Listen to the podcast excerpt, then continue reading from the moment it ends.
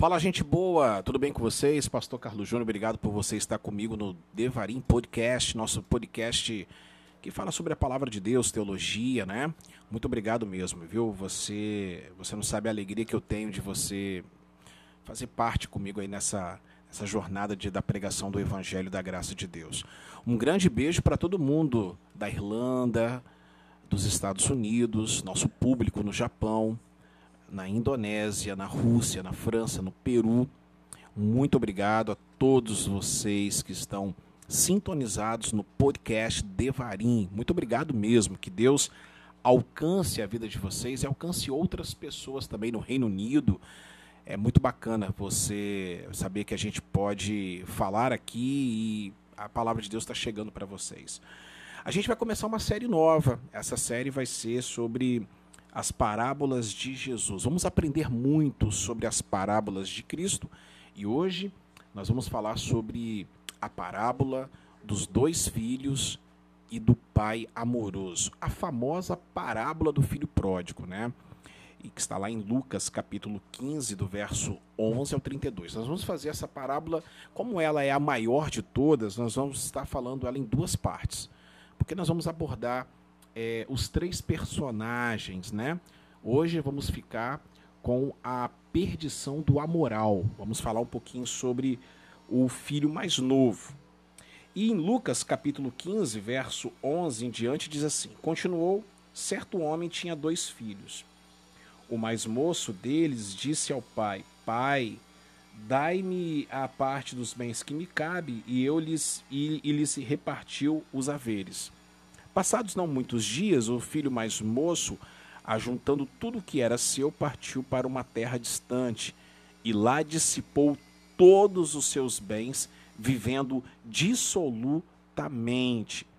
Depois de ter consumido tudo, sobreveio àquele país uma grande fome e ele começou a passar necessidade.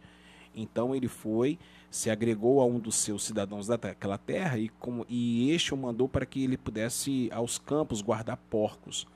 Ali ele desejava eh, se fartasse até das comidas dos porcos, mas ninguém lhe dava nada. Então, caindo em si, disse: Quantos trabalhadores do meu pai têm pão com fartura e eu aqui morro de fome? Levantar-me-ei e irei ter com meu pai.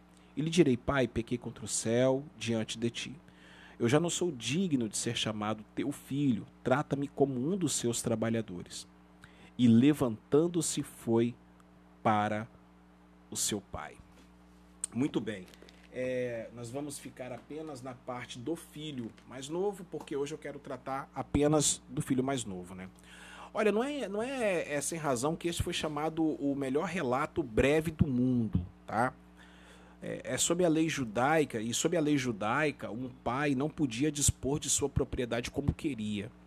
Ele correspondia ao filho mais velho dois terços e ao mais novo apenas um terço. Está lá em Deuteronômio, capítulo 21, 17. Não era estranho que um pai distribuísse sua propriedade antes de morrer, se desejasse retirar-se para a administração dos seus negócios mas há uma certa cruel insensibilidade do pedido do filho mais, eh, mais novo, o menor. E disse em efeito: Dai-me agora a parte da propriedade que todos os meus modos obterei quando morrer, e deixe-me ir. O pai não discutiu. Observe a atitude do pai, não discutiu. Ele sabia que o filho tinha que aprender e devia fazê-lo da maneira mais difícil de modo que ele respondeu ao seu pedido sem perder tempo, e o filho converteu aquele em dinheiro, sua parte da propriedade, e abandonou o lar. Logo ficou sem dinheiro e terminou dando de comer aos porcos. Uma tarefa proibida para os judeus, porque a lei dizia: Maldito seja aquele que alimenta porcos. Jesus deu à humanidade pecadora a maior de todos os elogios que lhe tem dado, disse, então caindo em si. Jesus cria gente boa, que quando um homem estava longe de Deus e contra ele, não estava consciente do que fazia. Só era realmente ele mesmo quando tomava o caminho de volta. É, sem dúvida alguma, Jesus não cria na depravação total. Não acreditava que se podia glorificar a Deus condenando o homem.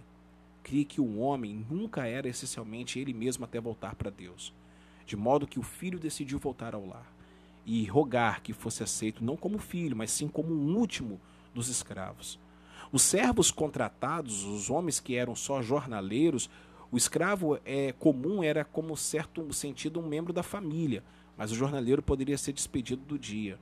Não era absolutamente um da família. Voltou, pois, ao lar, e segundo o melhor texto grego, seu pai não lhe deu oportunidade de formular seu pedido. Interrompeu antes disso. A túnica simbolizava a honra, o anel a autoridade, porque se um homem dava um outro anel é, com o seu selo, era como se designasse seu procurador. Os, seus, os sapatos diferenciam os filhos do escravo, devido que os filhos da família andavam calçados e os escravos não. O sonho de todo escravo é, de um negro espiritual é dizer que todos os filhos de Deus tenham sapatos. Devido a que este símbolo da liberdade e se realizou uma festa para que todos se alegrassem com a chegada que se perdeu. Bom, é, essa parábola é riquíssima, né? E aqui nós temos, é, aqui nós estamos falando a respeito do filho pródigo, esse filho mais novo, esse rapaz boa pinta, esse garotão que resolveu virar a mesa, né? O tema principal dessa parábola é o, o âmago dela é o amor pródigo de Deus que procura incansavelmente o perdido. E o contexto dessa história é que Jesus acolhe os perdidos pecadores e isso provoca uma crise, uma raiva, isso provoca um, um mal-estar entre os religiosos da época, aqueles que aqueles que se achavam donos do divino, aqueles que achavam-se donos do reino de Deus. Então Jesus vai contar três histórias, e uma delas é do filho mais novo, perdido, e do filho mais velho, também perdido, o amor do pai. O filho mais novo, ele representa os publicanos, os pecadores. O filho mais é, velho representa os fariseus religiosos da época, e o pai representa Deus. E aqui esse texto nos mostra duas, é, duas perdições a primeira perdição que eu quero tratar hoje é a perdição do amoral. Bom, ele tinha tudo em casa, era feliz e ele não sabia. Então ele deseja a morte do pai no versículo 12, quando ele pede todos os bens, perde parte da herança, né? Isso é praticamente pedir a morte do pai. Então, é, parte para o pior dos cenários, que é o do versículo 13, vai embora para uma terra distante, e então ele vive uma vida no, chegando ao fundo do poço, no versículos 14 ao 16. É, esse fundo do poço ele é representado exatamente quando Jesus fala que ele quis comer a comida dos porcos, mas mesmo assim ele não poderia fazer. Então, do versículo 17 ao 24, chega a metanoia. E a metanoia é quando ele cai em si e ele volta para a casa do pai. E quando ele para para pensar, ele fala: Poxa vida, eu estou aqui morrendo de fome e os, os trabalhadores da casa do meu pai têm tudo do bom e do melhor. Vamos entender um pouquinho as características dessa perdição, essa perdição do amoral. Em primeiro lugar, a primeira característica eu defino como a busca da autodeterminação. É esse negócio de ser dono do seu próprio destino, de virar a mesa da sua vida, de ser independente, de não depender de Deus, não ter princípios, parâmetros. É esse lance de querer é, ir para o mundo, ganhar o mundo e perder a sua alma. A segunda característica ela é marcada pela busca de, do distanciamento do referencial paterno. Ele vai para uma terra muito distante. É, é, é, não entra na cabeça dele é, não entra na cabeça dele ter que pecar e o pai está vendo ou ouvindo ou sabendo disso. Então ele vai para um lugar bem distante.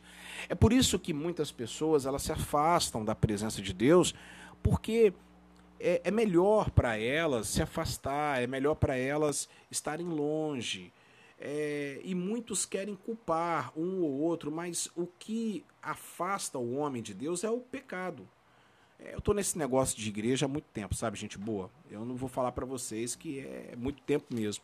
Eu sei que é assim que acontece. Quando a pessoa, a ovelhinha se afasta, é porque ela está em pecado e muitas vezes ela, ela, ela quer, ela quer ter esse, é, é, é, essa síndrome do pródigo, ela quer esse distanciamento do referencial paterno, né? Em terceiro lugar, a busca absoluta por satisfação. A palavra que dissipou, ou seja, ele raspou o tacho, ele consumiu tudo, ele gastou tudo. A busca absoluta da satisfação faz isso, né? De motel em motel, de cabaré em cabaré, de mulher em mulher, uma vida dissoluta, uma vida é, onde ele dissipa todos os recursos, todo o dinheiro que ele gastou do pai. Vamos falar um pouquinho sobre agora em terceiro lugar sobre os passos da perdição, que eu quero tratar com você. Como é que o levou a sair da casa do pai? Em primeiro lugar, insatisfação. Tudo começa na vida do filho quando ele se sente infeliz na casa do pai. É o mesmo sentimento que teve em Satanás, no céu, Eva, no Éden. É o mesmo sentimento, né? É quando uma pessoa ela não tem mais alegria de estar na presença de Deus, ela não tem mais alegria de estar na casa do Pai, ela não tem mais alegria das coisas de Deus, então ela começa a ter essa insatisfação. Não adianta, pode fazer o que quiser, a pessoa está insatisfeita, a pessoa não tem mais felicidade, entende? Isso é um perigo muito grave. Você vai observando e vai identificando isso. Segundo passo foi a rebelião. Está no versículo 13, quando ele pede a herança antecipada. A gente sabe que rebelião é como é, é como espírito de feitiçaria, como né? e a obstinação é como a idolatria. A rebelião, a rebeldia tem, tem levado e tem conduzido muitos para o inferno, muitos para, é, é, para uma vida destruída. Né? É, muitos têm caído por causa da rebelião. Em terceiro lugar, vem a dissolução, está nos versículos 13 e 14. Ele ele deu a si mesmo todos os prazeres da vida. Tá? E essa dissolução, ele dissipa tudo, ele consome tudo, ele vai na rapa do tacho, ele bebe o último gole do uísque, ele bebe o último gole do vinho, ele, ele, ele vai, ele usa todos os recursos nos motéis, ele gasta todo o dinheiro com prostitutas, ele, ele, ele consome, a vida dele está dissoluta. Em quarto lugar, é a degradação, porque quando nós chegamos então a consumir tudo, a gente chega no fundo do poço.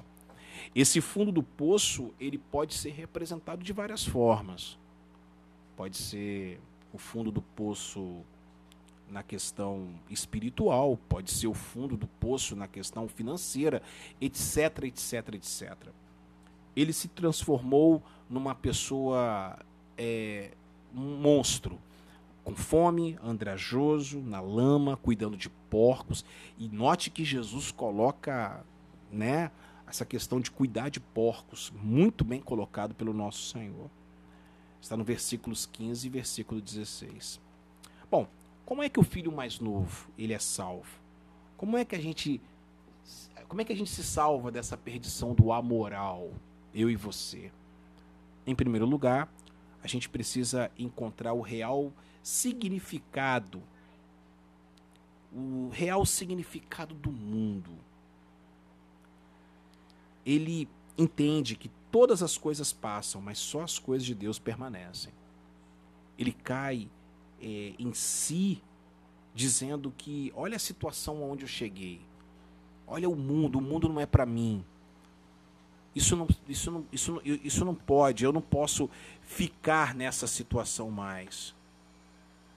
Em segundo lugar, ele encontra-se com o real significado profundo de si mesmo. Interessante, né, gente boa, que ele cai em si. Eu acho que cair em si, acho não, tenho certeza. Cair em si significa voltar para o eixo, significa metanoia, significa é a dádiva que Deus dá ao homem. E aí ele consegue, louvado seja o nome de Jesus, se libertar, não é verdade? Em terceiro lugar, a decisão de voltar ao Pai. Está nos versículos 18 ao 20. Voltar para aquele que é a sua existência. Interessante que ele já se coloca como um escravo, porque ele fala, ele pensa, já ele ensaia a conversa com o pai. É, já não sou, já não posso mais ser considerado como filho, porque na cabeça dele o pai já tinha feito a cerimônia judaica da deserção. O filho já não poderia mais voltar, é irrevogável. Mas o pai não fez essa essa essa cerimônia, né? E em quarto lugar, aceitar a graça do pai. Ele tenta mostrar para o pai que ele era isso, que ele, ô oh, pai, eu pequei contra os céus, tal. Tá? O pai não permite que ele fale nada. A atitude do pai vem do pai, de correr vem pro, de correr ao encontro vem do pai, de abraçar é do pai, de dar os presentes é do pai, de falar, fique quieto, eu quero dar uma festa. Ninguém tem nada a ver com isso, você é meu filho. Eu vou quebrar todos os protocolos porque eu te amo. Você precisa aceitar a graça do Pai. Eu termino este podcast de hoje falando sobre a conclusão e aplicação de nossas vidas. E eu quero eu quero chamar aqui a sua atenção para para uma para uma verdade dita por Hernandes Dias Lopes, reverendo Hernandes Dias Lopes. Ele conclui a, e ele define, ele dá uma síntese da parábola do filho pródigo, do perdido, né? a história do filho perdido de quatro maneiras. Em primeiro lugar, ele era feliz inconscientemente na casa do pai. Em primeiro lugar, ele era feliz inconscientemente na casa do pai. Em segundo lugar, ele era infeliz inconscientemente em um país distante. Em segundo lugar, ele era infeliz inconscientemente em um país distante. Em terceiro lugar, ele era infelizmente consciente cuidando de porcos. Ele era infelizmente consciente cuidando de porcos. E em último lugar, ele era feliz conscientemente de volta à casa do pai. Qual é o estágio que você está na sua vida? Está feliz inconscientemente na casa do Pai? Infeliz inconscientemente no mundo? Está feliz, é, infelizmente consciente cuidando de porcos? Ou você está feliz conscientemente na casa, de volta à casa do Pai? Gente boa, é para sua reflexão, para sua, para o seu, para você pensar, para você focar na sua vida. E obrigado, viu? Obrigado pela sua companhia. Fica a parte 1. Eu prometo voltar na próxima semana, se Deus assim permitir, onde nós iremos falar sobre a parte 2 e falar um pouquinho sobre os outros dois personagens dessa linda história contada por Jesus.